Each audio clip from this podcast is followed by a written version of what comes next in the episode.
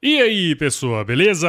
Cara, se você curte o Agro Resenha, entra no site portaldosjornalistas.com.br e vota no Agro Resenha como o podcast e o canal do YouTube mais admirado da imprensa do agronegócio em 2021.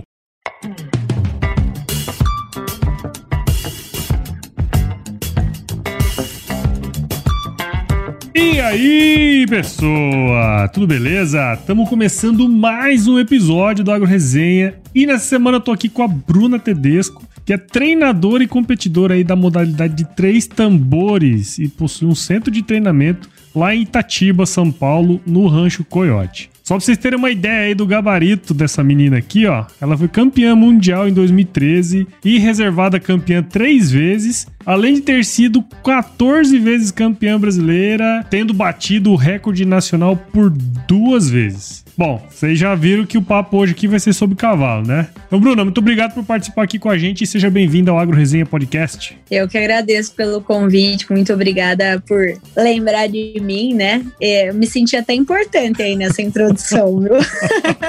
Você viu? Eu costumo dizer pra turma o seguinte, ó. Os caras vão dizer, ah, você tá achando que eu sou pouca merda? Eu sou merda pra caramba.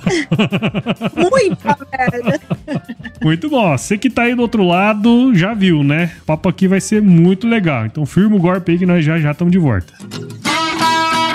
Você ouve agora Agro Resenha Podcast.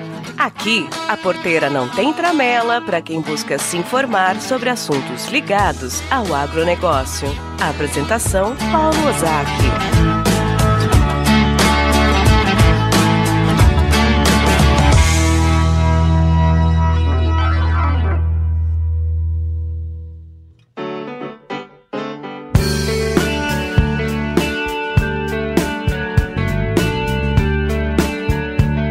Bom, tô aqui de volta com a Bruna. E, Bruna, sempre quando eu vou conversar com a turma aqui no podcast, né? Eu pergunto pra ele, pra você contar um pouquinho da história aí pra gente. Então tem como você contar um pouquinho aí da sua pra gente aqui? Na verdade, tudo começou quando eu nasci em 1991, lá em Chapecó, Santa Catarina. Chapecó. E eu não tinha ninguém pra brincar, não tinha nada. E aí, com três anos, minha família falou assim: Nossa, essa menina não tem ninguém pra brincar, que a gente morava longe da cidade, né? Uhum. Daí eh, eles me levaram para um centro de equitação, né? Para um horse club. Aí minha mãe assinou um termo de responsabilidade, porque eu era muito novinha e tal. Aí comecei a montar, fiz hipismo clássico Uhum. até os seis anos, fiz um, uns seis meses de volteio. E aí comecei a fazer tambor. Olha. Foi aí que eu fui picada pelo bichinho do tambor. Fiquei morando em Chapecó até os meus 13, 14 anos. E aí não tinha mais pra onde correr, né? Que a gente não tinha muita condição. Não tinha nada de condição, na verdade. E aí a gente mudou pra São Paulo. E eu tô aqui até hoje, graças a Deus, sobrevivendo. Você tem uma história aí que a gente já sabe. Eu falei, pô, você já foi campeã brasileira, campeã mundial nos três tambores, né? Não foram muitas as pessoas que eu trouxe aqui no podcast pra falar sobre cavalo. Na verdade, eu tava tentando lembrar hoje. Eu acredito que pra falar especificamente sobre um esporte, eu, eu não nunca tinha trazido ninguém, sabe? E Aham. aqui no podcast tem muita gente que escuta que, assim, alguns têm é, mais proximidade com o cavalo, outros nem tanto, né? Especialmente assim, quando se fala de cavalo de competição, então, né? Porque a gente tem três tambor, laço comprido, um monte de prova diferente, né? E Aham. você comentou aí agora há pouco que começou no hipismo clássico, mas se apaixonou pelos três tambores, né? Então, só pra gente colocar É. todo mundo aqui na mesma página, tem como você contar pra gente o que é uma prova de três tambores? E, é lógico, né? A base, né, é a base de qualquer alicerce, né, que é a equitação. Então eu comecei Uhum. no hipismo clássico, né, que dá uma base muito boa para todas as modalidades, inclusive a gente aqui ensina a equitação primeiro antes da modalidade, né? É, que é bem importante. Então, os três tambores é uma prova mais velocidade, né? O hipismo clássico é, é mais. É, tem todo um percurso e tal, e tem o tempo ideal. E os três tambores é assim: independente se tu for pendurado em cima, se você chegar em menor tempo, você ganha, né? Então, uhum. assim, os três tambores são três tambores, né? Eles funcionam em forma de triângulo, né? Então, o primeiro tambor vira para a direita, o segundo e o terceiro viram para a esquerda tem uma fotocélula logo no começo e quando você cruza a fotocélula começa o tempo, você faz o percurso e quem chegar em menor tempo ganha. Uhum. Então, assim, não tem juiz, não tem postura perfeita, não tem nada. O que ganha é quem fizer o menor tempo. Uhum. Lógico que a técnica conta muito, né? Porque é, a prática perfeita leva à perfeição. Mas o que ganha realmente é o que for mais rápido.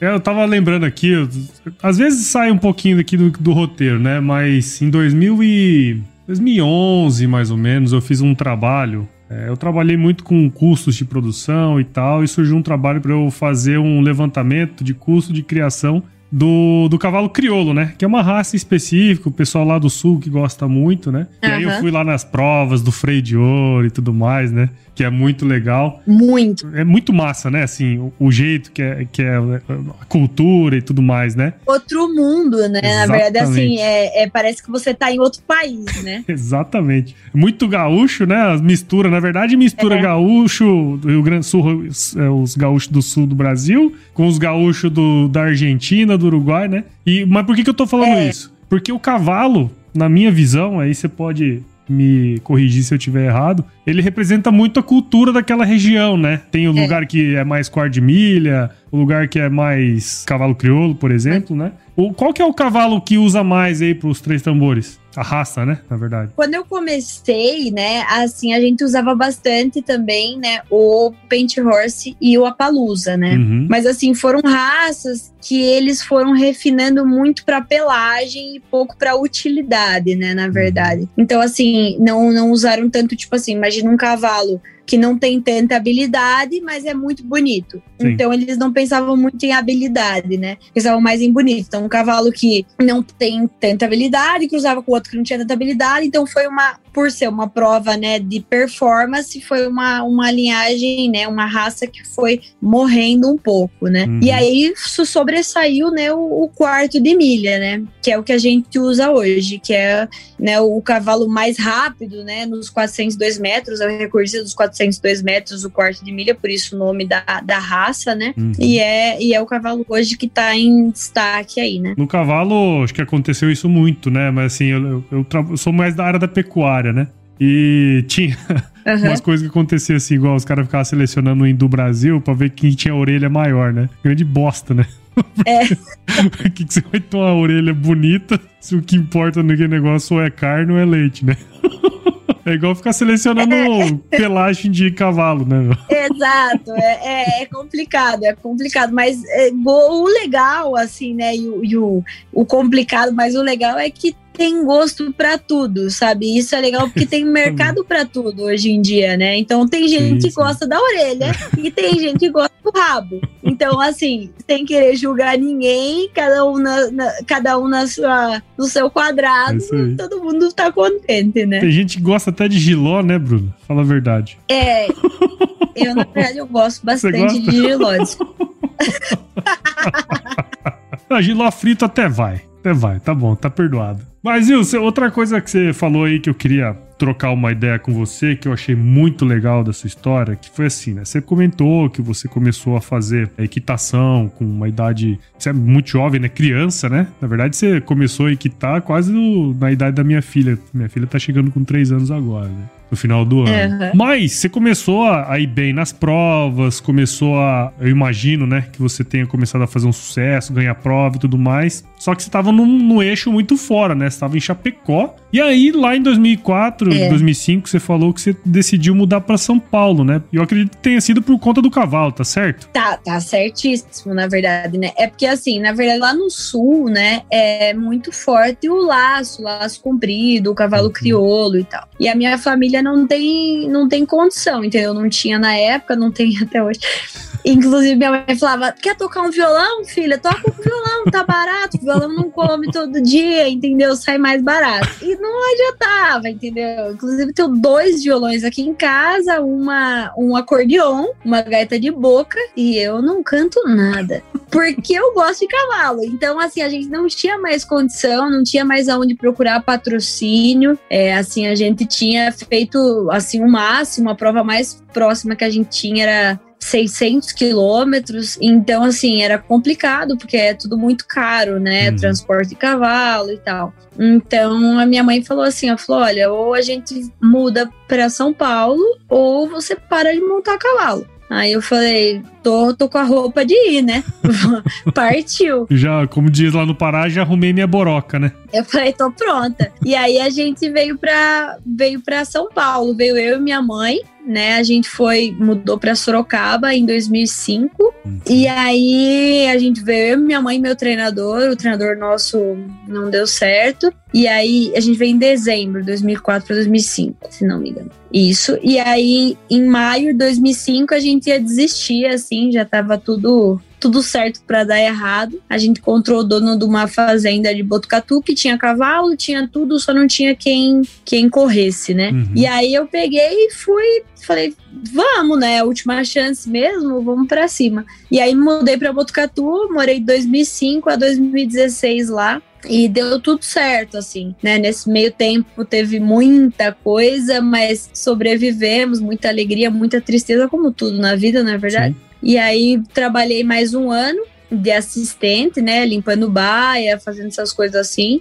E aí vim, vim trabalhar aqui em Itatiba, onde eu tô até hoje. Você, em 2004, 2005, você tinha quantos anos? 13 anos? É, 13, 14 anos. 13, 14. Cara, é uma baita de uma é. decisão pra família, né? Eu queria saber, assim, entender por que você não se via de outra forma fazendo outra coisa ou é porque também. Sabe, eu queria entender esse processo de, de decisão aí no, na época, assim, sabe? Na verdade, não tem muita lógica, sabe? Se tu pensar assim bem, não, não teve muita lógica, porque a minha família, ninguém mexia com cavalo, é, ninguém era do meio, a gente não entendia nada, minha mãe não montava cavalo, meu pai não montava cavalo, ninguém gostava de cavalo. Só que eu, eu hoje eu tenho consciência de que eu nasci para eles, entendeu? E assim, eu não imagino minha vida sem eles. Eu fiz faculdade, né? Eu sou formada em administração, uhum. porque me disseram que é bom pra vida, então eu me formei. porque minha mãe falava que é muito importante ter um plano B, uhum. mas eu nunca me imaginei fora disso. E é muito engraçado porque eu era muito criança, mas assim, minha mãe nunca me tratou como criança, sabe? Eu falo muito da uhum. minha mãe que meu pai, na verdade, ele. O sul é, é um lugar assim,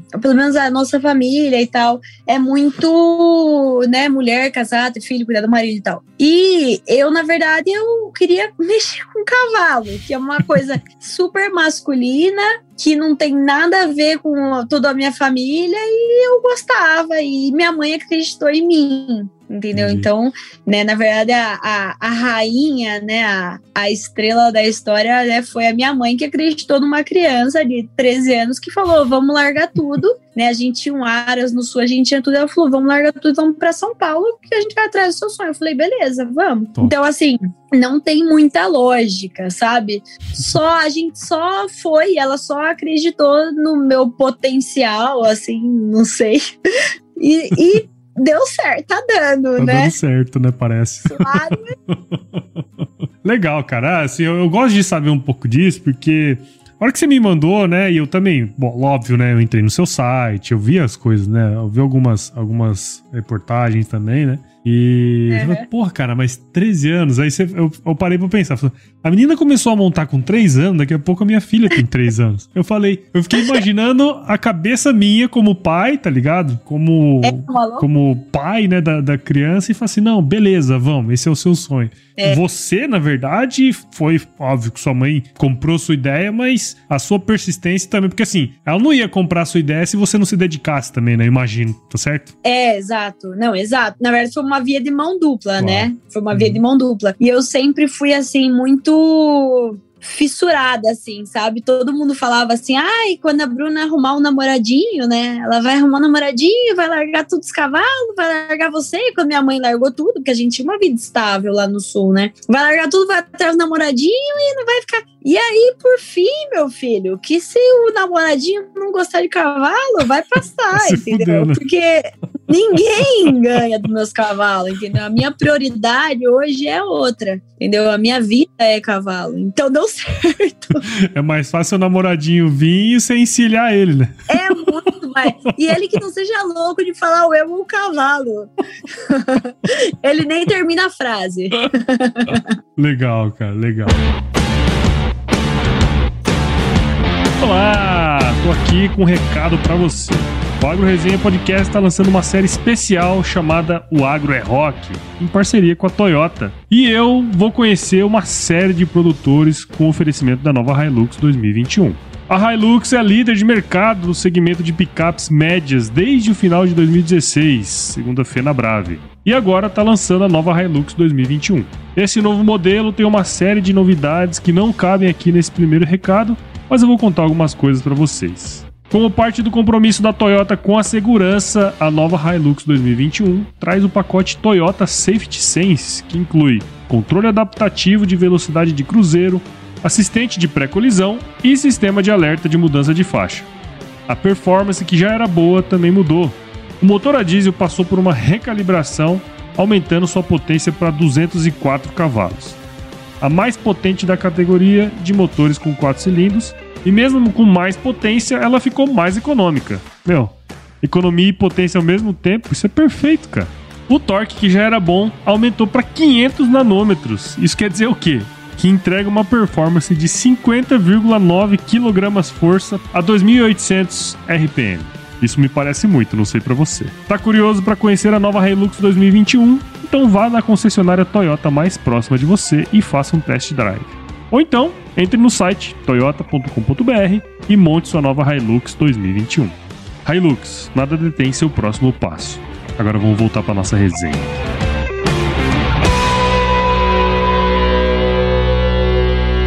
Mas ah, agora eu queria explorar uma outra coisa aqui também, né? Você falou que de 2004, 2005, né? Até 2016 uhum. você morou. Foi em Sorocaba ou foi em Botucatu? Foi em Botucatu. Ah, foi em Botucatu, né? Não sei por que, que eu tava com Sorocaba na cabeça. É porque Sorocaba foi quando eu vim foi quando você veio, né? pra cá. Aí ah, tá. E depois você.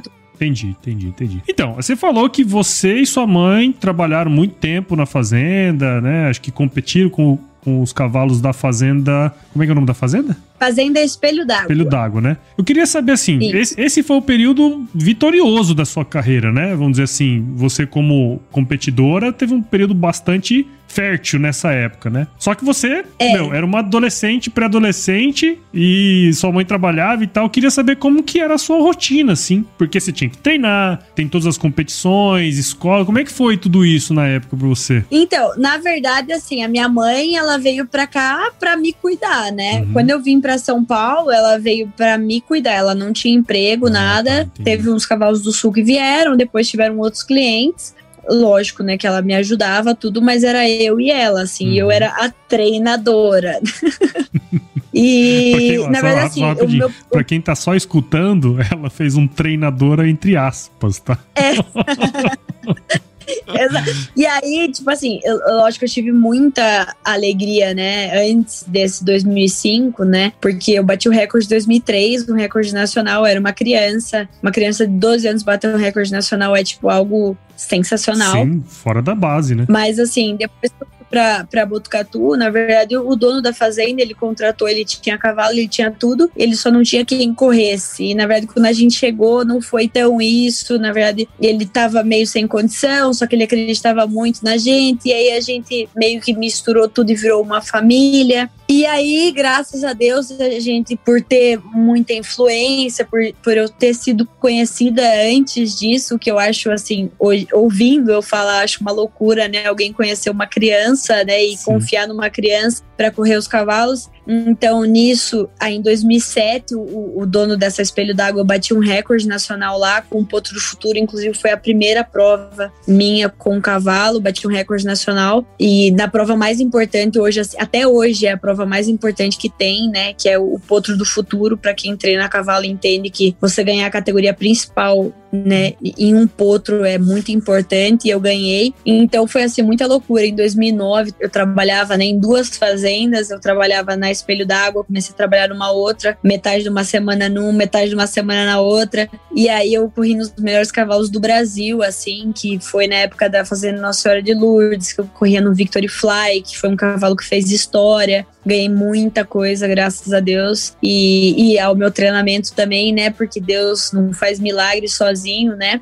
Então, assim, a gente se dedicou bastante para isso, né? Eu e minha mãe. E minha mãe sempre me acompanhando e me dando todo o apoio, assim. Me ajudava nos trabalhos da escola, sabe? Me ajudava porque nisso tudo eu também fazendo, né? Terminei a, a escola com 16 anos, que eu era adiantada. Sim, eu era nerd.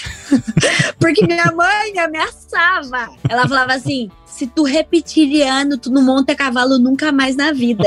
Aí o que eu fazia aqui, ó, na escola, porque eu não podia deixar de montar claro. cavalo. Então eu era boa na escola, eu era boa no negócio. E aí eu aqui, ó, pau. Aí eu fui pra faculdade, aí a faculdade que eu queria fazer é, queria fazer veterinária. Uhum. Só que eu achava que cavalo era, era bonitinho, assim, veterinário vê o que? Cavalo nascendo. Só que não, veterinário vê cavalo sangrando, cavalo cortado, cavalo.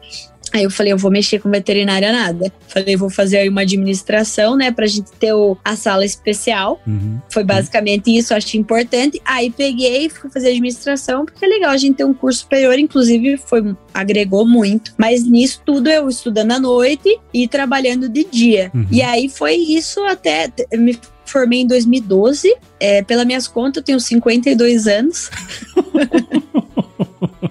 É, então, eu tô, tô tentando fazer as contas, você tá entendendo? Porque esse negócio não encaixa, cara. Que hora que você fez tudo isso, velho? Você já viu aquele filme lá que a, a, a, mãe vira filha e a filha vira mãe? É personalidade da mãe, personalidade da mãe no corpo da filha, entendeu? Eu tô achando que é mais ou menos por aí. E é muito bom esse filme, é com a Lindsay Lohan. É isso mesmo, com a Lindsay Lohan, positivo. Esse mesmo. Eu tô achando que aconteceu aí na família de vocês, você tá entendendo? Isso tudo eu fui morar na China, entendeu? Tem todo negócio. Que porra é essa? O que, que você foi fazer na China? Eu vi lá no seu site que você ficou seis meses na China, foi isso?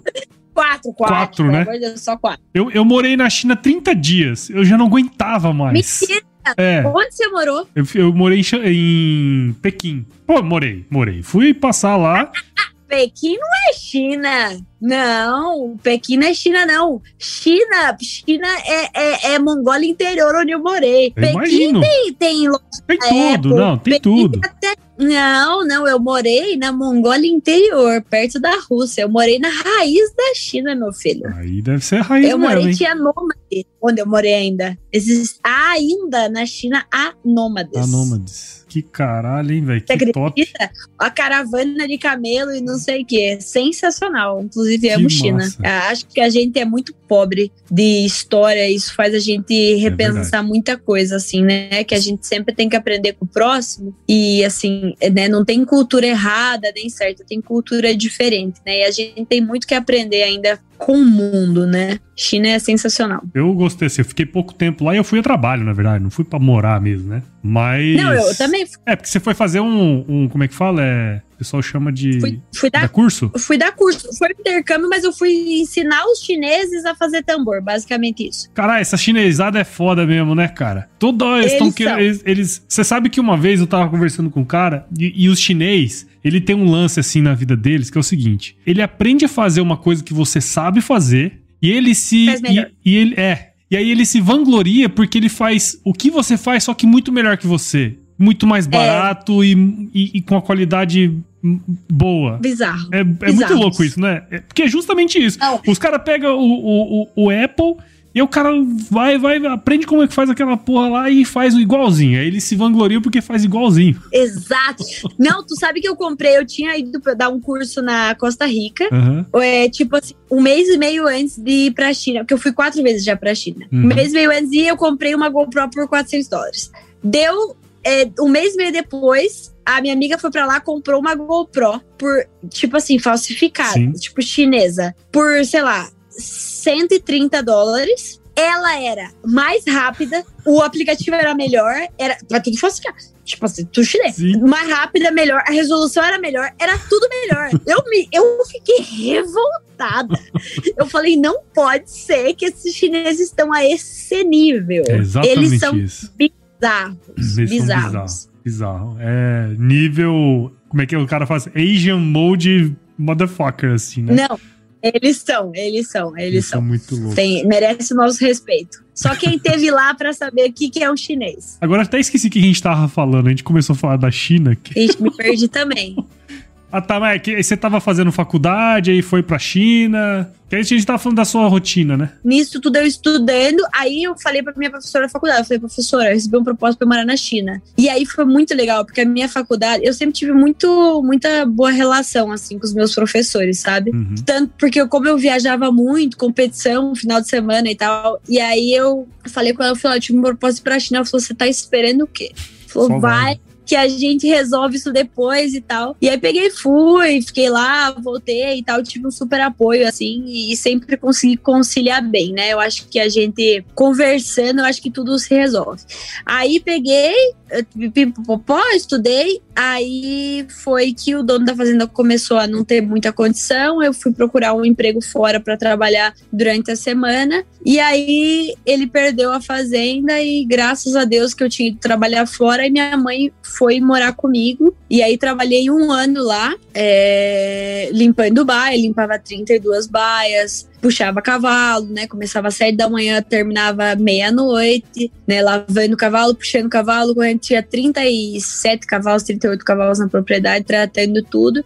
E aí depois eu recebi uma proposta para vir morar em Itatiba para treinar uma menina amadora. Nunca tinha treinado sozinha, né? Uhum. Fui treinar para uma pessoa, né? Que sempre eu que corria, né? Nunca tinha treinado pra. E aí comecei a treinar para ela e graças a Deus ela teve né, muito desacreditada fui, até por mim mesma, né? Porque é, a gente tem essa mania, né, de não acreditar na gente. E tá tudo bem, né? Porque a gente não é perfeito. E aí, ela, graças a Deus, ganhou muitas competições e, e me trouxe muita alegria e, e me fez sentir um prazer diferente, Hum. né? Nesse momento, ligou a chavezinha de não eu, né? Sentir o prazer de entrar em pista e ganhar uma competição, mas de eu fazer um cavalo e fazer uma amazona para ganhar uma competição. E eu vou te falar que é mil vezes mais gratificante do que ganhar uma competição é você ter uma, um-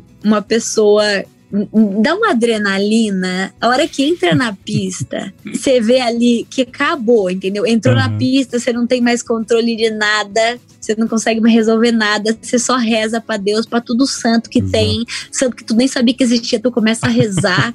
e quando dá tudo certo, meu filho, é bizarro e é muito legal. Que legal, cara, que legal. É, eu, eu gosto muito de ler biografias, sabe? Aham. Tem uma em específico que eu acho que você vai adorar, vou até de- te indicar esse livro, que chama é, Feito pra Vencer. É a biografia do John Wooden. Esse, Ai, que legal, então, esse cara, ele foi o treinador da, de uma equipe. Ele, ele foi treinador muitos anos de uma equipe de basquete universitário nos Estados Unidos. Ele, tipo assim, ganhou Aham. 15 títulos nacionais, entendeu? E, e ele era Aham. treinador. Lê Que esse massa. livro, cara. Você vai ver. Ele é um livro muito facinho de ler, muito gostoso de ler. E pra você que tá nessa pira, né? Pô, agora você é uma treinadora, né, cara? Então, é, é legal saber Olha disso. né? ela.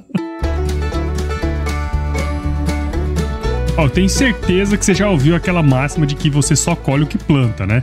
Esse ditado aí, além de servir pra tudo na vida, também serve pra semente que você escolhe plantar na sua roça, né, cara? Se baseando nos pilares tecnologia e inovação, qualidade e atendimento, os híbridos de milho e sorgo da Santa Helena Sementes, que faz parte do grupo AgroSéries, entrega resultados superiores no campo. Coisa de quem tá há mais de 35 anos trabalhando em prol do produtor, né? E olha que legal, se você tem interesse em saber mais sobre temas relacionados às culturas de milho e sorgo, a Santa Helena Sementes lançou um podcast semanal de perguntas e respostas chamado Santa Dica, trazendo especialistas que dão dicas técnicas aplicáveis ao campo. Saiba mais sobre a Santa Helena Sementes acessando santelenasementestudojunto.com.br e escute o podcast Santa Dica, que está disponível em todos os agregadores de podcasts e também em um site exclusivo, o santadica.santelenasementes.com.br. Ó, faz assim, assina o podcast siga a Semente Santa Helena lá no Facebook e no Instagram para mandar sua pergunta para lá também, tá certo? E fica ligado nos próximos episódios que eles vão responder você lá. Recado dado, e agora vamos voltar para nossa resenha aqui.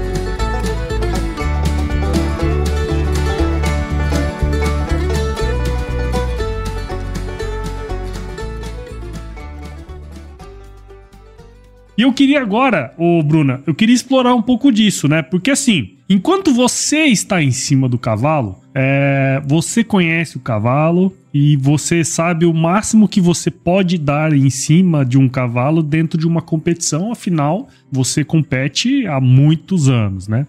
Só que hoje, você é a Bruna TD. Não fica falando assim, muitos anos que eu me sinto velha. ah, mas você falou que tem 52 anos. Na verdade, você é sua mãe no seu corpo. Foi você que falou, não fui eu. Desculpa, desculpa. Tô me queimando. Mas o seguinte, eu queria explorar um outro lado, porque assim, quando você tem o controle da situação é uma coisa, né? Quando você tá ali para uhum. fazer o negócio, você está na competição competindo. Você falou que é uma experiência diferente estar treinando, né? Tá ali do lado de fora da pista, olhando, vamos dizer assim, o seu aprendiz, né? Ou a sua aprendiz a fazer o seu cavalo, o cavalo que você formou, né? Fazer aquele negócio. Só que você virou treinadora, quer dizer, você tem um negócio agora, né? Você tem um negócio, é. centro de treinamento Bruna Tedesco. Então, além de ser uma grande competidora, você é treinadora e você é uma empreendedora, cara. Então, eu queria saber de você se a gente sabe que a indústria do cavalo é uma indústria assim que movida muita paixão, né? Queria saber como é que é isso para você, tá certo? E também entender o que, que você vê também de futuro, né, nessa indústria, você como empreendedora, né? E eu acho que a administração caiu muito bem para você, né? É, é como disseram quando eu fui fazer, é bom pra vida, é. né? Não, foi sensacional, na verdade. É tudo, né? Se a gente tiver cabeça aberta, qualquer coisa é muita coisa, é. né? Então, assim, é, na verdade, hoje, né? Muita gente me pergunta, inclusive gostaria de agradecer pela sensibilidade de você não falar, ah, por você ser mulher, qual a dificuldade, qual a não sei o que. A gente é gente e a gente é igual a qualquer gente, Sim. entendeu? Então isso foi, foi muito legal da sua parte é realmente assim, falando em questão de praxe, né? Ah, por você ser mulher, não sei o quê. É, na verdade, assim, eu não vejo diferença nenhuma. Hoje em dia é incrível. Na verdade, eu vejo mais facilidade, principalmente porque tem muita menina no meio, né? E, e assim, é questão de, de, de a pessoa confiar, largar uma filha no centro de treinamento para ficar montando e tal. É, é muito. É, até deixa as pessoas mais à vontade, né? Dependendo uhum. do, do cliente. E homem, na verdade é engraçado, porque a gente vê muito mais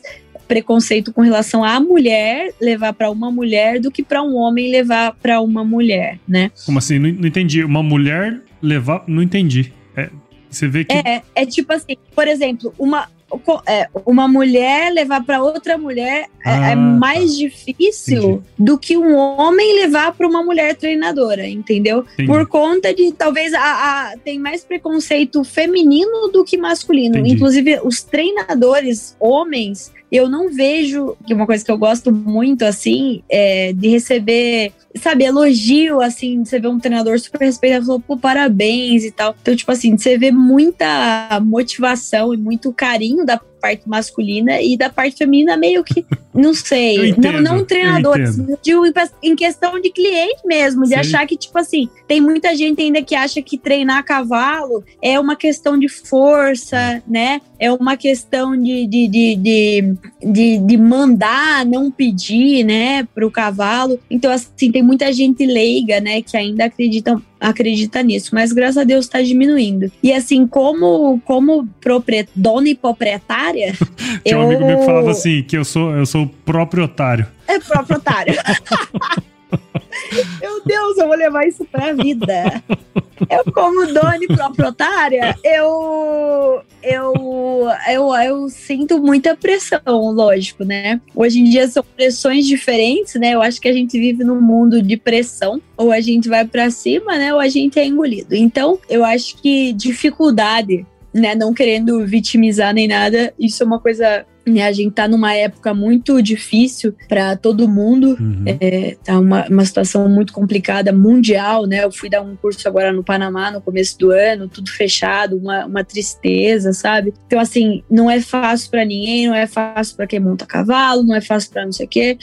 Só que, assim, a gente faz tenta faz, dar o nosso, o nosso máximo, né? E, e rezar para que tudo dê certo, assim, fazer o nosso e entregar para Deus, né? Uhum. Assim como proprietária hoje, né, que eu, que eu comprei o rancho, inclusive esse ano, que foi uma conquista incrível, né? Que eu e minha mãe a gente tá assim. É, não tem nem palavras, né? A gente tinha o nosso lugar em 2004, largou tudo para agora em 2021, conseguir comprar o nosso sem treinamento. Não é que a gente tava com sobra, não é que a gente tava com nada, foi um negócio que, que teve que acontecer e aconteceu e a gente vai arcar com isso e vai dar tudo certo, né? Porque uhum. sempre dá. Né? Se tiver que dar, vai sempre dar e a gente faz tudo para dar. Legal. Então, é, como dona hoje é, é difícil, como qualquer outro negócio né? A gente torce pelos nossos clientes também que estão passando por dificuldade, a gente tenta ao máximo ser flexível nesses momentos, né? Uhum. E rezar logo aí para que tudo dê certo, para que volte as competições e que esse Covid aí acabe, né? Que a gente gosta tanto da China, achei mancada eles fazerem isso com a gente.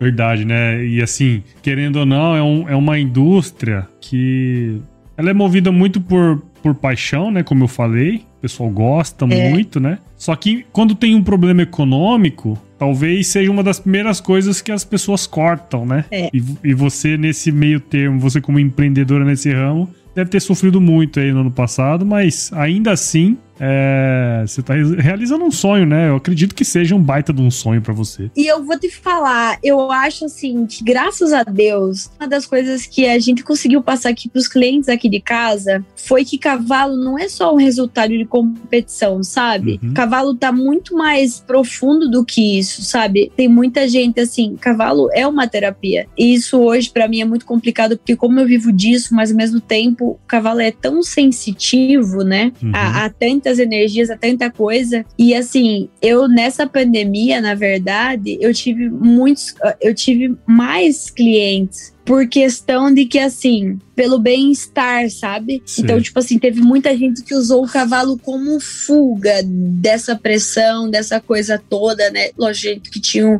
né, uma, uma certa condição, um certo coisa guardada para continuar treinando, mas assim, muita gente que fez do cavalo uma terapia nessa quarentena. Uhum. Então, assim, na verdade, o cavalo fez muito bem nessa parte, assim. Eu nunca trabalhei tanto quanto eu trabalhei nessa pandemia, porque assim, eles vinham para cá, como não tinha horário, trabalhava em casa, a gente foi organizando tudo e assim, foi muito legal, foi puxado, mas foi bom a gente sentir que, que foi útil de alguma forma, não só em competição, né? Porque tem muita gente que leva assim, né? Algumas pessoas acham que competição é uma questão de vaidade, né? Uma questão de ver quem é melhor que que mas a gente tá em casa treinando e vê que a gente consegue se superar, que a gente consegue é, dar o nosso melhor, que a gente consegue né, é, extravasar. Então foi, foi muito. Foi, foi diferente essa quarentena, foi muito diferente do que eu esperava e foi, foi boa. É, o, o cavalo é um, é um animal assim que. Como é que eu posso dizer? Ele é fascinante, né? É, quando você tá montando, quando você tá junto, né? E eu acho que isso ajuda muito, né? Quem tem essa possibilidade de, de treinar e de estar tá junto com vocês aí. E muito legal isso, cara. Muito legal mesmo. Foi surpreendente, na verdade. Foi, foi louco. Bacana. E, Bruna, puxa, cara, que legal a, a, sua história, né? Muito bacana conhecer um pouco é, do, que, do que você faz, né? Acho que é, eu, eu tava devendo um pouco pro mundo dos cavalos, que é uma baita de uma indústria no Brasil e no mundo, né? E trazer você aqui é, foi muito bacana. Espero que você tenha gostado também, então agradeço muito você e espero que a turma que escutou a gente aqui é, tenha entendido um pouco mais desse mundo à parte, né? Que é super legal. E parabéns aí pelo seu trabalho e pela sua carreira, viu? É, com, você com os seus 52 anos. Muito obrigada, obrigada mesmo. É, obrigada ao Pardini, né? Que foi Verdade. o que me falou de vocês.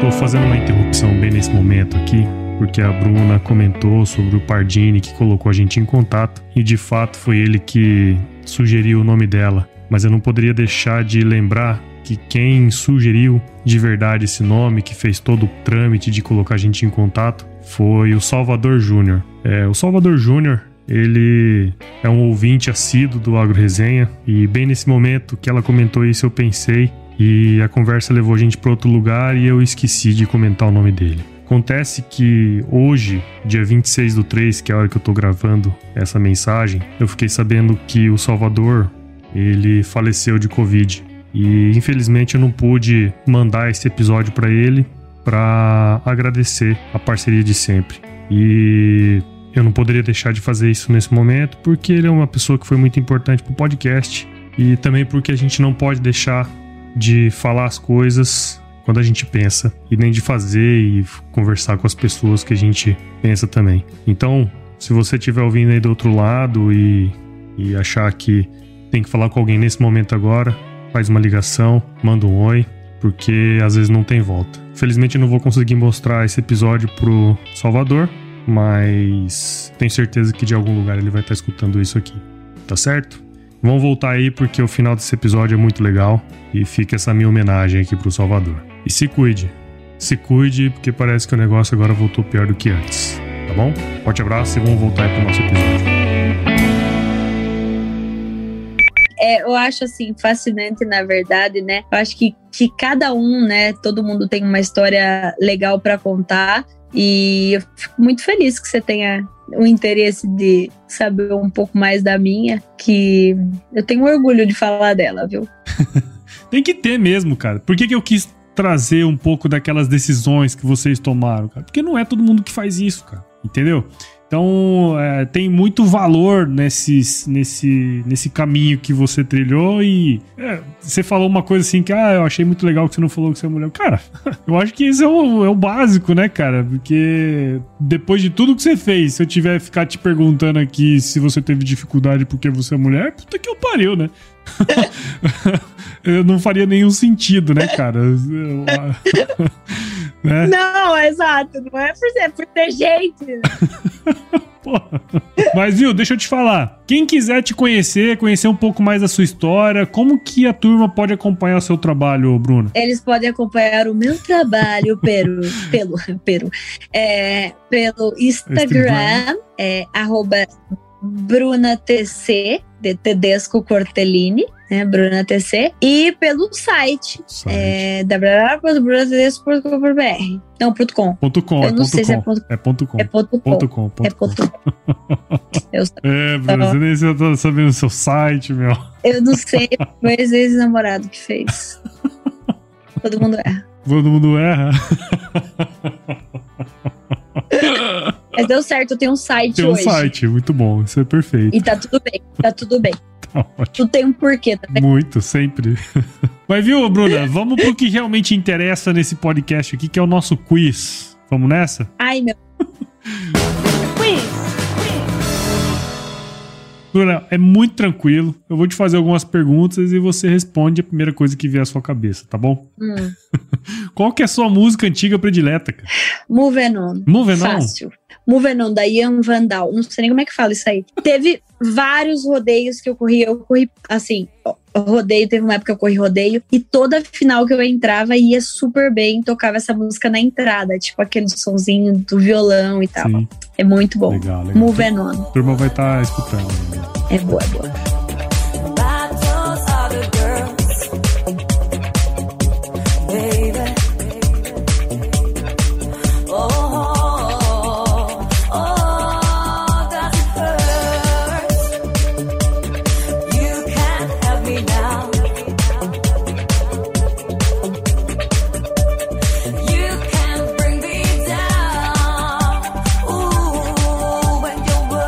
Qual foi o lugar mais legal que você já visitou, Bruna Tedesco? China. China!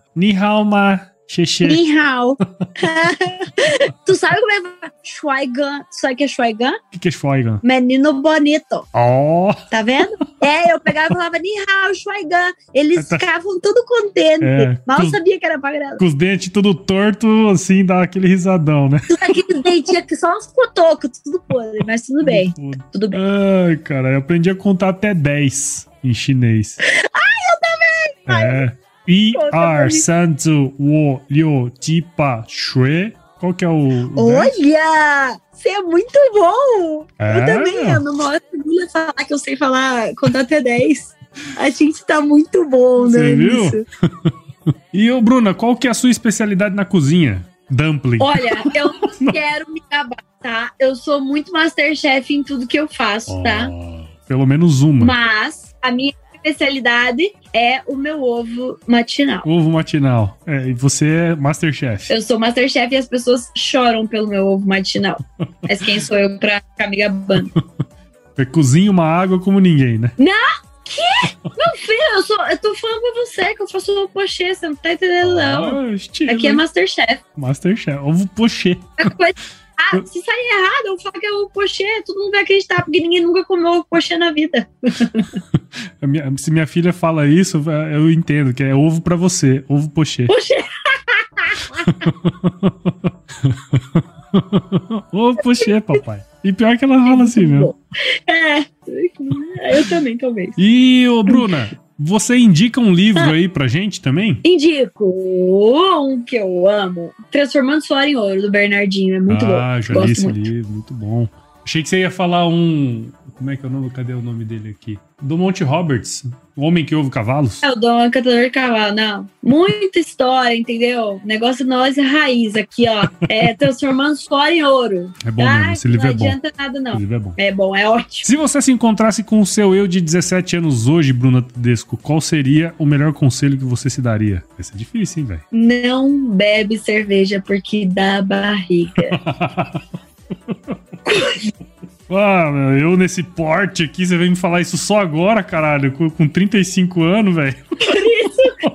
Você Você tinha que ter me encontrado uns 15 anos atrás, pô. Não dá certo.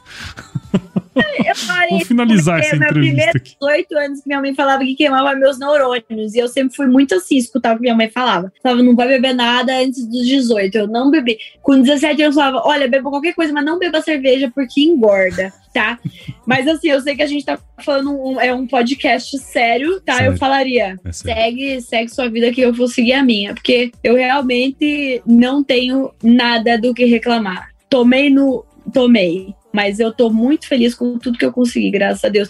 E, eu, e por ter tomado tanto que eu tô onde eu tô É isso hoje, né? É, um porquê. Tá no podcast Agro Resenha, cara. Olha aí. Ah, seus 52 anos de história culmina no Agro Resenha. Olha só. E repito em uma hora, isso é emocionante. Ô, Bruna, que legal, cara. Puta bate-papo bacana. Tenho certeza que quem escutou a gente aí, quem tá do outro lado, pelo menos se divertiu. Eu, pelo menos, me diverti pra caralho. e deixa eu te perguntar uma coisa. Você tem o costume de escutar podcasts? Você tem esse costume ou ainda não pegou esse costume ainda? Olha, eu vou ser sincera, eu escuto podcast, eu escutei uma vez podcast é, que minha amiga falou pra eu escutar, que era do signo. Hum. o do signo é bom, hein? Tem uma vez.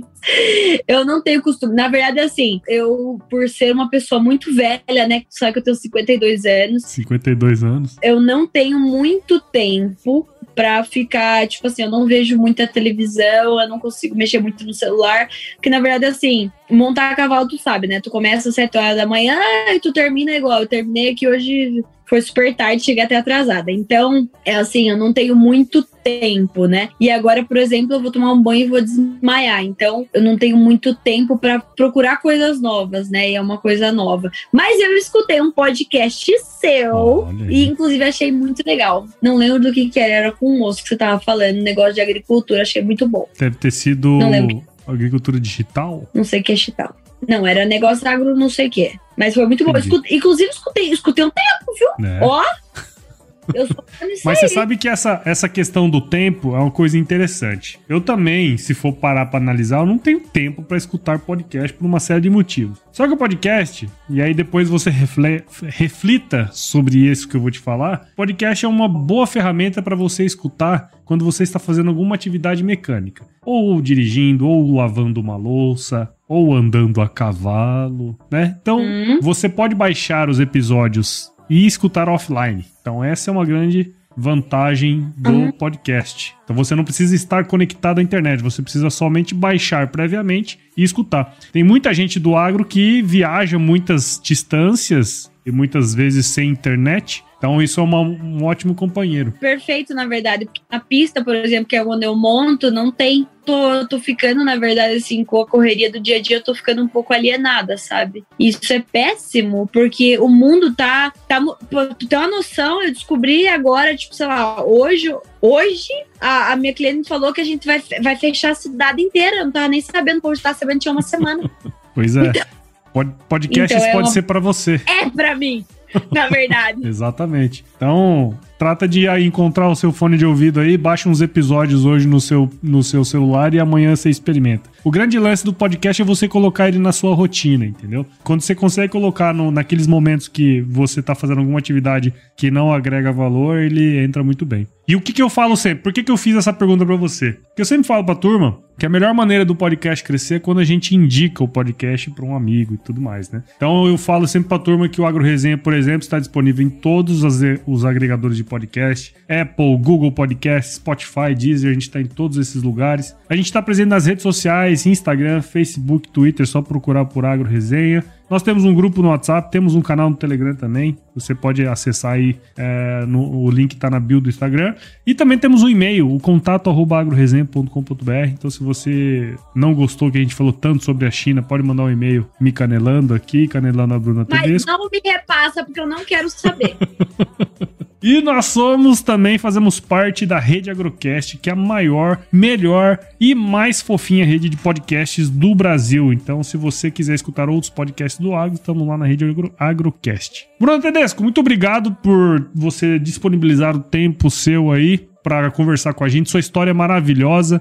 É, não deixe de, de, de, escutar podcasts enquanto você monta. Não deixarei. Enquanto você limpa as baias, enquanto você distribui comida para os animais. É um ótimo, um ótimo negócio para você pegar conhecimento. E não deixe também de publicar aí nas suas redes sociais, mostrar um pouco da sua história que as pessoas precisam te conhecer, tá? Muito obrigada, muito obrigada pelo convite, né? Muito obrigada pela oportunidade de eu falar um pouquinho mais, né, do nosso meio, né, do meu mundo, né, que é o mundo de muita gente aí, e é uma coisa super legal, super saudável, e que a gente tá aí sobrevivendo também, lutando como todo mundo e procurando um lugar ao sol. E eu fico muito grata, né, pela oportunidade. Parabéns pelo trabalho. Muito obrigada pelo carinho, pelo, pelo respeito, pela por tudo. Obrigadão de verdade e se Deus quiser, mais para frente a gente tem mais, mais história para contar, que não Sem seja dúvida. da China, que seja, seja, sei lá, de qualquer outro muito obrigada. Para... É isso aí. Obrigada. Você foi pro Panamá, você trouxe seu chapéu pro Panamá? Tu sabia que o chapéu do Panamá ele não é feito no Panamá? É eu imaginei, mentira. eu imaginei. Porque eu, eu conheci lá em São Paulo que existia Ai. uma linguiça cuiabana e eu nunca tinha comido uma porra de uma linguiça cuiabana. Você andar no Panamá com o chapéu do Panamá, o povo falar, é turista. Ninguém panamenho usa o chapéu do Panamá. É uma vergonha. Graças a Deus que eu não comprei, porque era caro. Tem uma amiga me pôs 120 dólares no chapéu. Bárbaro, é caro caríssimo e todo mundo olhava pra ela como se ela fosse uma estranha. Péssimo. Chapéu do Panamá é tudo mentira. Que bom que você falou isso pra mim. Quando eu for pro Panamá, não vou comprar uma porra de um chapéu, então. Obrigado. Não compra.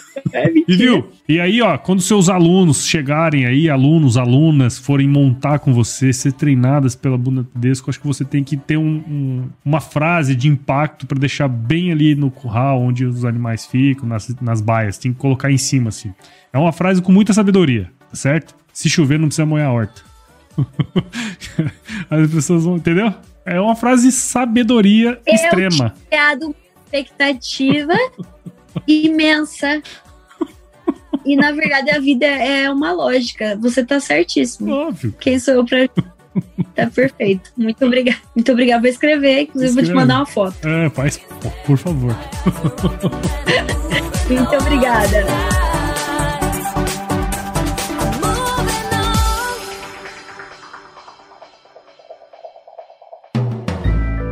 Mais um produto com a edição Senhor A.